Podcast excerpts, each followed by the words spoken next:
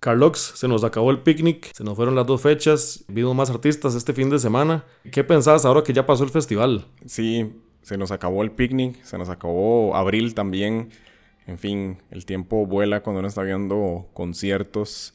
Yo vi como ocho, siete presentaciones el sábado pasado y el sábado anterior también una, un número parecido. Entonces, realmente lo primero que me ha dado mucha alegría poder volver a estos espacios masivos eh, sí, sí creo que tenemos un montón, un montón de artistas de qué hablar hoy, que no quisiera adelantarme. Y sí creo, y quiero decir desde ya, que me parece que el 23 la pasé muchísimo mejor. Oiga. Pero ya, ya iremos diciendo por qué. No es que estuvo el 30 a malo, nada más siento que el, el 23 tuvo lo suyo. Y de esa manera quisiera interesante saber eso porque yo, yo más bien estoy seguro de que la pasé mejor el 30, así que bueno, ya ahí tenemos un tema de, interesante para poner las posiciones ahí en, en remojo. Exactamente.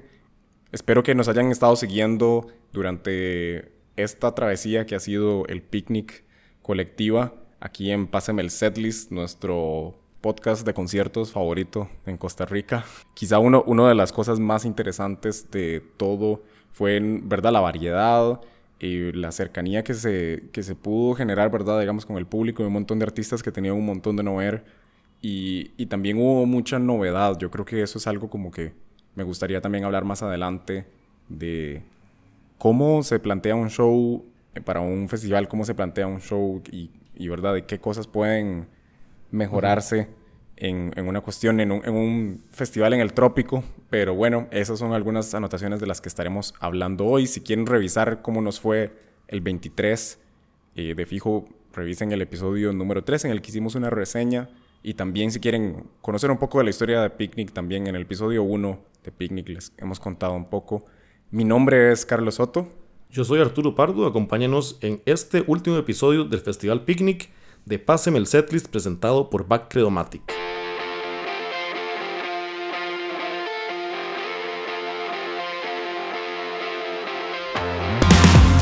Bueno, entonces ahora sí, concentrémonos en lo que ocurrió el sábado 30 de abril en el Centro de Eventos Pedregal en la segunda fecha de esta séptima edición del Festival Picnic, que como habíamos comentado en otra oportunidad, es la edición más heterogénea que ha presentado el festival, en parte precisamente por lo que traía este segundo día, que venían muchas bandas de rock, propuestas un poco diferentes a lo que había sido mm, como la columna vertebral de las ediciones anteriores.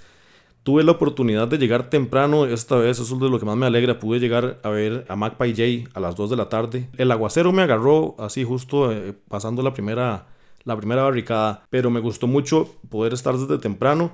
Eso por supuesto que me implicó más pasos que di durante el día. Esta vez llegué a 17 mil pasos. Wow.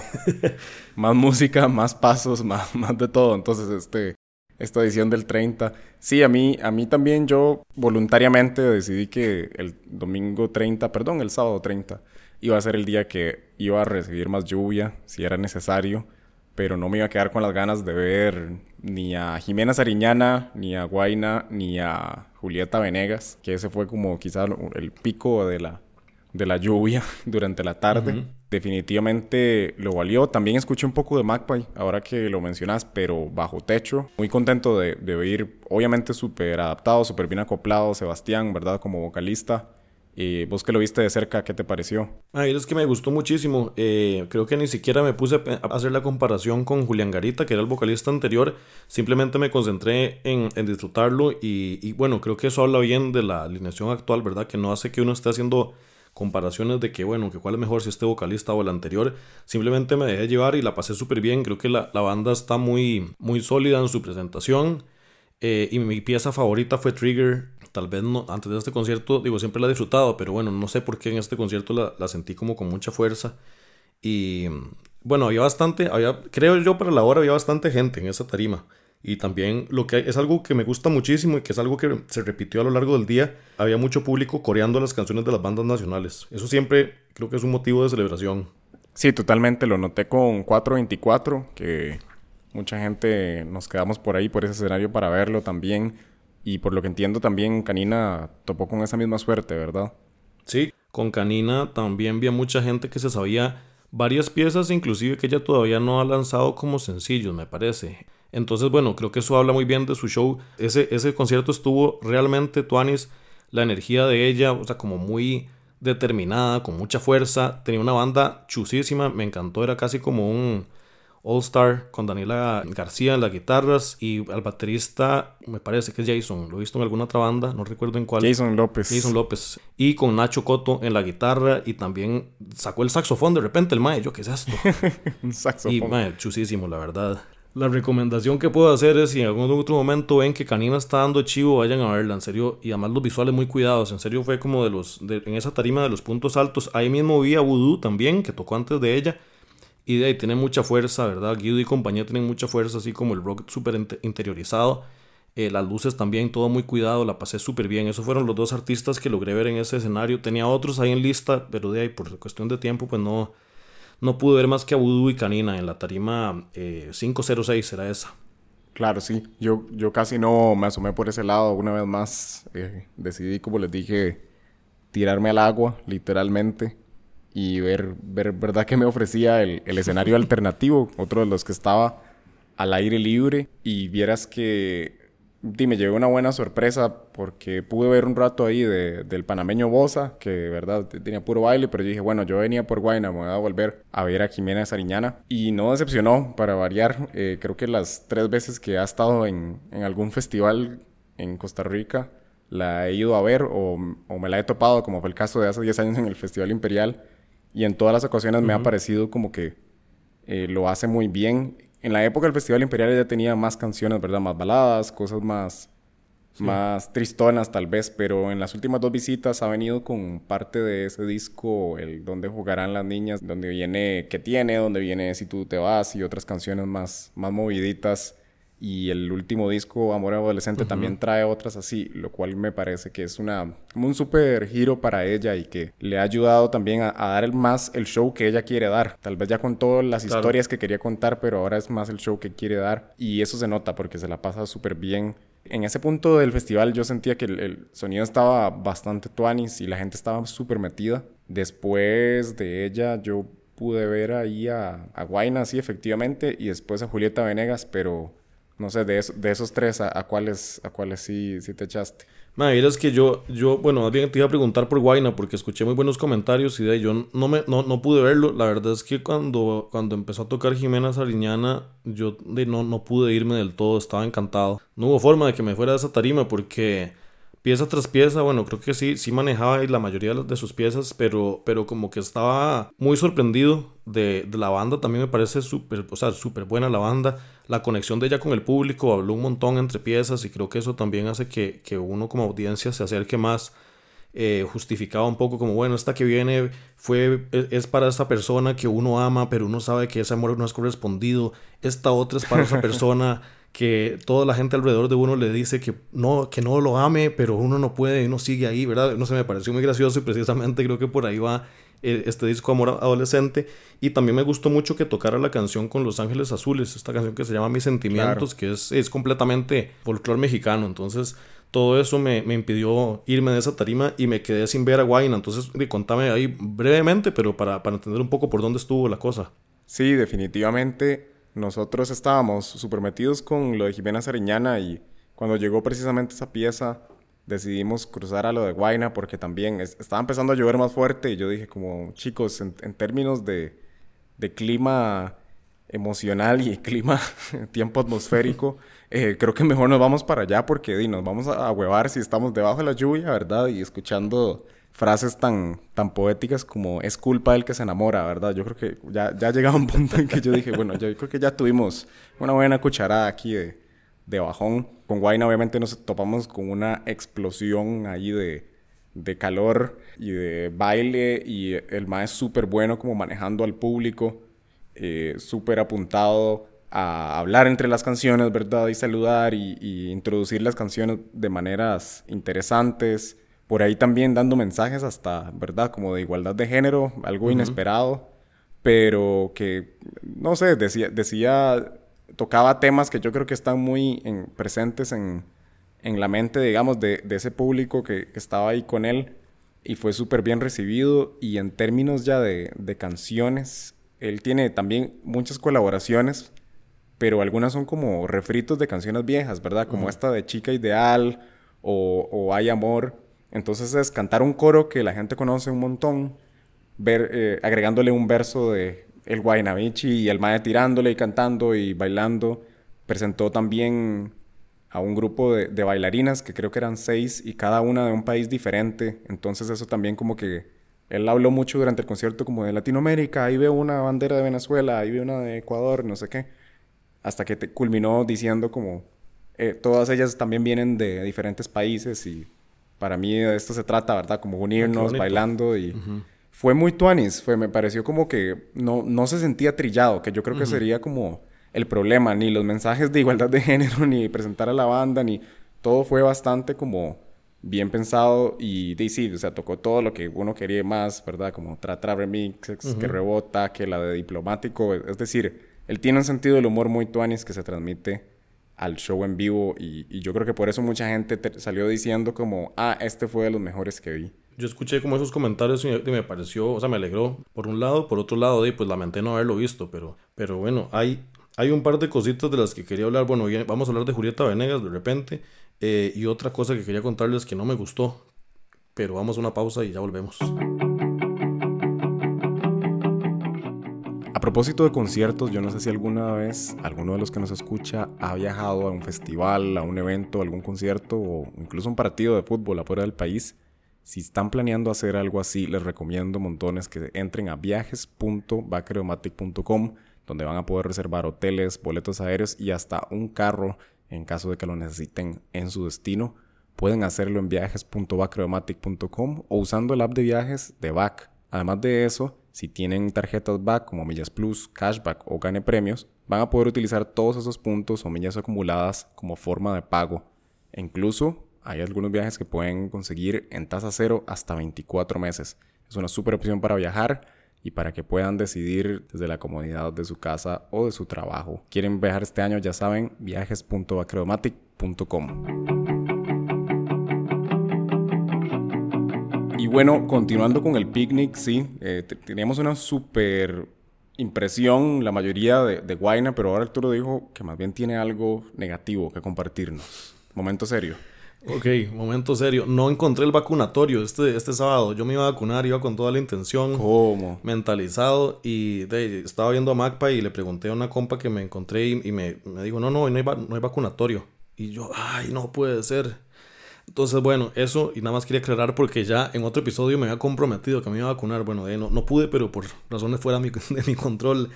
Eh, pero no, también, también iba a hablar, bueno, no, antes de, otro tema, no sé si querías hablar de Julieta Venegas. Yo me, la, o sea, la vi un poco de lejos, la disfruté muchísimo todo el rato que pude, pero la tuve que ver un poco de lejos por... Estaba, estaba ahí haciendo fila para una entrevista que al final no pude. Posteriormente vi a Julieta en persona porque la pude entrevistar y ahí pueden encontrar la entrevista. Si, si me siguen ahí como Arturo Pardo en redes, ahí lo encontrarán. Eh, pero bueno, lo que escuché de su repertorio me, me encantó. ¿Vos qué impresiones tenés, Carlos? Yo creo que yo tenía muy pendiente verla allá en vivo. Unos minutos tal vez antes de que ella saliera al escenario, yo estaba un poco como, no sé, pero yo venía caminando de ver a Guaina, saliendo hacia, hacia ver a Julieta, y me la topé como tal vez a la mitad del set o, tal vez a, apenas un par de canciones. Y wow, hay, hay, que ver en realidad el poder que tienen esas canciones y, la influencia que tuvo, digamos, una cosa como Telejito MTV en nuestro momento, para que nos sepamos todas las canciones que, venía a cantar esta mujer. O sea, yo estaba impresionadísimo de escuchar Algo está cambiando, escuchar Eres para mí, Lento, eh, que Limón y Sal, que Andar conmigo, que El Presente y la de Me Voy para cerrar, por supuesto. Eh, o sea, aquí, les acabo de decir siete canciones que nadie paró de cantar y yo creo que yo no había visto el escenario alternativo más lleno que en el momento en el que Julieta cantó. Definitivamente, o sea, Cultura Profética tuvo su público, Tyrus Riley tuvo su público, pero en serio la cantidad de gente que había viendo Julieta Venegas debajo de la lluvia era impresionante. O sea, definitivamente ella se llevó así como una buena sorpresa y estaba muy agradecida de, de decir, tengo mucho tiempo de no venir aquí a Costa Rica y ustedes me están devolviendo, ¿verdad? Ese cariño como si no hubiera pasado nada. Entonces yo creo que tanto el público como la gente quedamos muy contentos y ella también. Sí, completamente de acuerdo. O sea, toda la lista de canciones que diste, que, que son éxitos, o sea, yo creo que, yo creo que a ella había que verla realmente. además, también tiene una, algo que, una cualidad que no todo el mundo tiene en escenario y es que se siente simpática, se siente cercana, se siente completamente como casi que uno podría confiar que lo que le está diciendo a uno por sus canciones viene del corazón y de todo eso hace que, que se eche al bolsillo al público. Entonces, definitivamente también agradecí mucho la oportunidad de verla y me hace seguir deseando además también que si hay próximas ediciones de, de, Festival Picnic, que siga siendo así de amplio en cuanto a invitaciones de artistas extranjeros eh, y el caso de Julieta Completamente. va por ahí precisamente. Bueno, vi mucha gente que, que, que, disfrutó muchísimo el concierto de Drake. Yo no, ni siquiera los había contemplado honestamente para ir a verlos, pero después me sorprendió ver que tanta gente dijo que fue uno de los artistas, si no el mejor artista de la fecha. ¿Vos pudiste ver a Drake? No, realmente no. O sea, en ese momento estaba alistándome seguro para mojarme de nuevo un ratico yendo a, a Zoé. Poniéndose la capa y todo. Exactamente. Eh, estaba poniendo a secar la jacket de la mojada de la tarde. Eso era lo que estaba haciendo literalmente. Eh, si quiero... O sea que vamos a quedarles debiendo el review de Drake. Eso sí, creo que no me extraña para nada que la gente haya tenido esa conexión. Creo que por un asunto muy generacional y muy de que es música que, que al igual que, que Julieta, perdón, cantás así en voz alta y todo el mundo se sabe el coro. Creo que yo ahorita puedo decir fácil cuatro canciones de Drake que me sé solo porque crecí en Latinoamérica, ¿verdad? Entonces creo que si uno le sigue más le ha seguido más la pista, eh, tenía un montón de canciones para cantar y creo que ese fue el, sentimiento que me dejó de los videos que vi, de otro tipo de, de cosas de Drake. Eh, lo mismo Mau y Ricky, aunque alguna gente dijo que tal vez en, en esta ocasión no tocaron tantos hits, se, se, aprovecharon el espacio como para presentar otras canciones, como que tal vez la gente no conocía tanto y que por ahí eso les costó. Yo a Mau y Ricky no los vi, no los vi sino hasta más tarde, como invitados de otro artista del que ahorita hablamos. Eh, pero bueno, también creo que fue otra, otra deuda con la que me quedé. Sí, a mí, yo, yo sí quería devolver un toquecito y decir, ya para el punto de, de Julieta, era muy curioso ver cómo cada eh, sonidista tenía que enfrentar el asunto de la lluvia porque hablé con el sonidista de Magpie de 424 que se llama Giancarlo Tazara. Eh, Arturo y yo lo, lo, conocemos personalmente porque es tico y él, y él decía, es que vieras que estar en esa carpa es muy complicado, como que suena muy seco todo. Entonces uno no, no se puede imaginar, termina de imaginar, a menos de que uno se pare bajo la lluvia, no sabes qué está sonando realmente. Y creo que ese fue un detalle muy interesante porque él, él sí se fue a parar afuera de la lluvia, ¿verdad? Para, para ver. Claro. Pero en el caso, digamos, de Julieta Venegas, el, el acordeón, que es su instrumento más icónico, no sonaba o no, se escuchaba bien. Y eso es para mí, ¿verdad? Como, pucha, es extrañísimo ir a ver a Julieta y, no escuchar el instrumento que ella está tocando, que es... Sí, que se quede por fuera. Exacto. No, y, el criterio de Tazara es, siempre es altísimamente respetable. Sí. o sea que, digamos, si lo dice es que así es. Y bueno, más bien ahí, que más tarde se presentó Zoe al puro inicio de la presentación sí también sufrió, ya no estaba, ya no estaba lloviendo, por lo menos ya no estaba lloviendo tanto, pero al puro principio de su, de su presentación sí sufrió también un poco por el sonido. Yo, yo la disfruté bastante, en mi caso igual, so era de los grupos que más estaba esperando para esta ocasión, no los había podido ver eh, en vivo después de que habían venido a un festival imperial, pero en este caso sí me, me gustó mucho, además también que más allá de los éxitos interpretaran varias piezas de su último disco, que si bien de repente pues no, no los podemos considerar éxitos, son unas piezas muy buenas. Este disco que se llama Sonidos de Karmática Resonancia, que salió el año pasado, y si los escucharon en vivo o no los escucharon, de todas formas vayan a explorar ese disco que vale muchísimo la pena. Tiene unas piezas muy buenas y varias de ellas inclusive sirvieron para abrir su setlist. Sí, totalmente. Yo creo que fue muy tuanis porque en serio ya tienen tantos discos que uno se pregunta como que irán a tocar, ¿verdad? Y yo me falta tal, me falta tal, ahí, ahí quedé como bastante contento viendo el setlist, que de hecho eran como dos, tres canciones máximo por disco. Entonces creo que, creo que eso lo hizo bastante Tuanis y la gente en realidad cantó casi que todas. Yo personalmente, como les había confesado, ¿verdad? Me sabía más las más viejas, pero siento que sí, so, estaban muy agradecidos y incluso el cantante León Larregui lo dijo como siempre queremos volver aquí. O sea, si ustedes nos dicen que volvamos, vamos a seguir volviendo. Ojalá sea. Sí se, se nota que hay, exacto, esa, esa complicidad. Y después de eh, fui un, rato a ver a 424, que como les dije, me llevé una buena sorpresa. Eh, la, la, pasé muy bien, tenían casi 900 días de no tocar en vivo y, y no se sintió como que fuera tal, entonces muy bien por ahí. Y después de eso fui a Raúl Alejandro, que ha sido quizá el tema de, de discordia en redes en los últimos días. Sí, de fijo. Más bien, nada más antes de, antes de que le entremos a Raúl Alejandro, porque definitivamente tenemos que parar ahí. 424, quiero también resaltar el hecho de que fuera una banda nacional la que cerrara esa tarima, la tarima de Yogo. Eh, y bueno, si bien ya no había tanto público como el que hubo cuando se presentó Zoe, me pareció su presentación impecable. A nivel visual también, todo súper bien, bien armado. O sea, se, se sentía no solo la emoción de tocar, sino también que prepararon su, su show eh, de una forma muy sesuda, ¿verdad? Y, y su setlist también, digo, creo que hizo a la gente, precisamente como hablabas antes, ¿verdad? Cantar un montón de las piezas.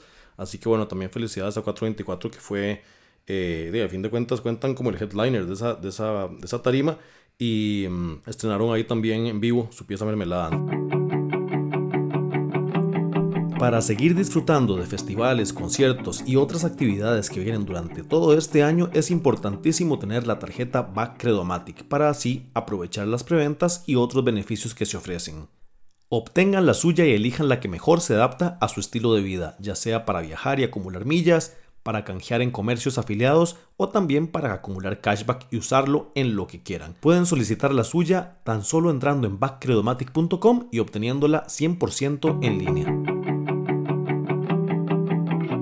Bueno, y ahora sí hablemos del espectáculo de Raúl Alejandro. ¿Qué fue lo que te topaste en ese inicio del show? Porque yo, yo siento que la mayoría de esos sentimientos eh, pesados y no tan positivos son hacia el inicio del show. ¿Qué fue lo que te topaste? Honestamente, en un principio yo tenía la ilusión de verlo porque es, un artista del momento, no, no, no, puede, no lo puede poner en duda, pero mae, yo me eché como una canción y yo dije, no, hombre, es que ¿qué estoy haciendo aquí? Y me fui y me pareció y a ver, y, es cierto que tal vez una canción no es una muestra de todo su show, pero honestamente no me motivé para nada a quedarme ahí. Me pareció una hora completamente simplona. Como, me pareció casi una ofensa al público, porque digo, es un nombre que definitivamente mucha gente estaba esperando. Qué loco. Y su show para nada me parece rescatable. Yo lo que me, me le encontré fue cuando estaba empezando a tocar canciones de su último disco, que se llama Viceversa. Y fue canción tras canción, así como que son conocidísimas. Y aparte, muchas de ellas tuvieron como su impacto en TikTok. Entonces, verdad, la gente se sabe las partes que se sabe, pero también hay gente que se las sabe entera porque son, son buenas. Entonces, llegué a escuchar estas, ¿verdad? Como Sexo Virtual, aquel Nap, Cúrame, 214. Y también ahí, no sé, tiroteo. Creo que fue un momento en el que yo llegué, había un montón de bailarines, había, ¿cómo se llama? Él cantaba, también dejaba que el público hiciera la vara, o sea, como que había cierta interacción. Sí me parecía muy extraño que había un DJ ahí que era como el que le decía a la gente como, vamos, mi gente, bla, bla, bla, ¿verdad? Como que trataba de motivarlos. Bravo Alejandro guardaba su, su voz solo para ciertos segmentos ahí del show que estaba dando. Definitivamente él puso el baile por encima de cantar, que es algo que como ser humano entiendo, como persona que va a un concierto me parece muy extraño, ¿verdad? Pero, ok, la definición de concierto es muy amplia y ese es un show que él venía trayendo a un montón de lugares como cerrados, gente que estaba viendo solo shows de él. Y si uno revisa la lista de conciertos que ha dado el MAE, venía de la noche anterior cantar, creo que en Panamá o en Ecuador, y la noche siguiente estaba en Las Vegas, es decir, un, itinerario bastante, bastante pesado, por el cual se explica lo que la gente decía como es que sonaba que se estaba ahogando y yo di, sí, tiene, tiene sentido de que lleve desde junio del 2021 en gira, cansado, él mismo lo puso en un tweet diciendo como bueno, y la lluvia nos jodió todo y también un show puede salir de muchas formas, ¿verdad? Como que si revisan los últimos tweets de él se nota como que se ha estado excusando como por algunos comentarios en redes que no dudo que muchos sean del show de aquí por el lado positivo, sí creo que las canciones que yo vi de las últimas estaba súper bien y un montón de baile, o sea, como en serio, creo que eran como ocho bailarines, un número así absurdo. Y él sí cantando y la gente cantando un montón con él. Es decir, yo llegué en un momento en el que todo estaba como normal. Y cuando empecé a hacer preguntas, ahí fue que me dijeron, como e, empezó rarísimo, como más música con DJ y él casi no cantaba y nada más estaba moviendo. Y por ahí eh, una fotógrafa amiga, Julie Barquero, me dijo como, fue una cuestión como de 20 minutos, o sea, terminó eh, Rake, que creo eran los que estaban antes, y inmediatamente se montaron y empezaron así, como, como que conectaron y se montaron, entonces como que, que sí tal vez ese inicio estuvo un poco atropellado y, así fue como, así es como salen las cosas mal, ¿verdad? Cuando uno empieza acelerar. Sí, pero yo no sé, yo no sé si, o sea, e, entiendo la situación, pero no me parece tampoco justificable, es decir, no es el primer artista que ha estado girando de forma continua durante X cantidad de meses y, y tampoco creo que sea el primer festival en el que se presenta. Y eh, pensando además, digo, no conozco números, pero definitivamente tiene que ser un artista caro y venir a dar un show así con un DJ y nada más aprovechar que ahí tenés fuego para tirar, no, no me parece ni siquiera respetuoso para su público. Y bueno, desde mi perspectiva eso, yo llegué un toquecito y con lo poquito que vi, no, no me dio para quererme quedar. Y yo creo que un artista tiene que dar un muy buen show de principio a fin, eh, no esperar como, bueno, estas canciones son solo para calentar y ahorita sí van a ver qué es lo que puedo ofrecer de Yo creo que no, no, no, no. De verdad que la expectativa versus la realidad con Raúl Alejandro, muy distantes, muy distantes.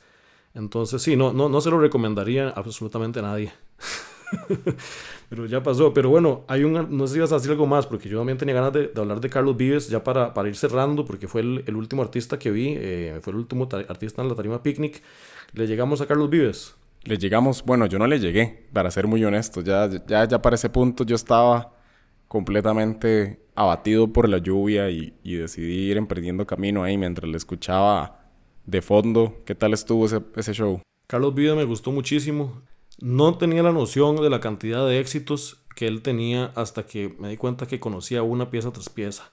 Y, y la verdad me parece que su música es muy, a ver, no solo, no solo positiva, sino que también es muy fácil de contagiarse de esa sensación así como de que está recorriendo Latinoamérica completa a nivel rítmico, se detiene en una cumbia, después se manda con un vallenato y todo el rato está sonriente, entonces es como que uno dice, madre, qué, qué gato este madre, y además que dicha que está aquí tocando y que todo el mundo está celebrando, está bailando, se sabe las piezas de principio a fin, yo no me sabía las letras, pero igual veía a la gente cantando y me pareció que era un artista que por más que ha venido acá un montón de veces, la verdad es que es un artista digno de un cierre de un festival y lo hace excelente. Invitó a Maui Ricky para un par de canciones también. Eh, habló, dio mensajes de, del amor, mensajes del ambiente. Y si bien igual no me quedé hasta el puro final porque quería evitar meterme ahí dentro de la masa que fuera saliendo de, de, Pedregal, sí la pasé súper bien durante todo el rato que lo vi. Y, y pues me ayudó a, irme con una sonrisa y con un excelente sabor de boca. Así que, eh, Carlos Vives, de verdad, muchas gracias por su presentación. Ojalá que esté disfrutando de este podcast que siempre ha seguido, que nos ha apoyado siempre. o sea, Raúl Alejandro lo dejó caer, pero Carlos Vives lo levantó. Exactamente, ese, es un muy buen resumen. El, resumen. del cierre de la noche. Qué curioso porque yo siento que, que, aquí la gente le tiene eso, mucho, mucho respeto a, al músico que va y canta en serio y en serio está cantando, como lo hizo Rake, y verdad, y que toma su instrumento y toca y canta como lo hizo Jimena Seriñana, como lo hizo Julieta. Eh, a final de cuentas, se habla mucho de que Yogo sí, eh, los eventos que se hacen es, ¿verdad? Una, una fiesta que tiene muy buena música, pero yo creo que el público costarricense definitivamente le exige a, a los artistas y eso es lo que se notó completamente con, con digamos, todos los comentarios que se vio. Que los que llegaron con full música y a cantar bien, se les celebró y, los que tal vez no tanto, eh, también se les, se les señaló, digamos, de, de la forma que se hizo. Y yo creo que eso a mí me deja también un muy buen sabor, que la gente sepa reconocer quienes lo hacen súper bien y, ¿verdad? Y, y, por qué una persona como Carlos Vives tiene ese slot para cerrar el festival. Exacto, Entonces, exacto. Solo nos queda soñar que sigan viniendo más, más, más músicos de esa categoría y más alto todavía. Nada más quería decir, mi, mi, mi, segunda, la, perdón, la segunda fecha fue mi fecha eh, preferida del Festival Picnic porque era donde había una lista más grande de artistas que quería conocer y que quería volver a ver y creo que prácticamente todos esos, menos Rabo Alejandro, me dejaron complacido. Además también como ya conocía la logística, conocía mejor el lugar para, para irme moviendo, eh, se me hizo más fácil, ya iba preparado mejor para la lluvia y bueno, por eso fue mi favorita. Cerramos, Carlos, contándonos por qué te gustó más la anterior.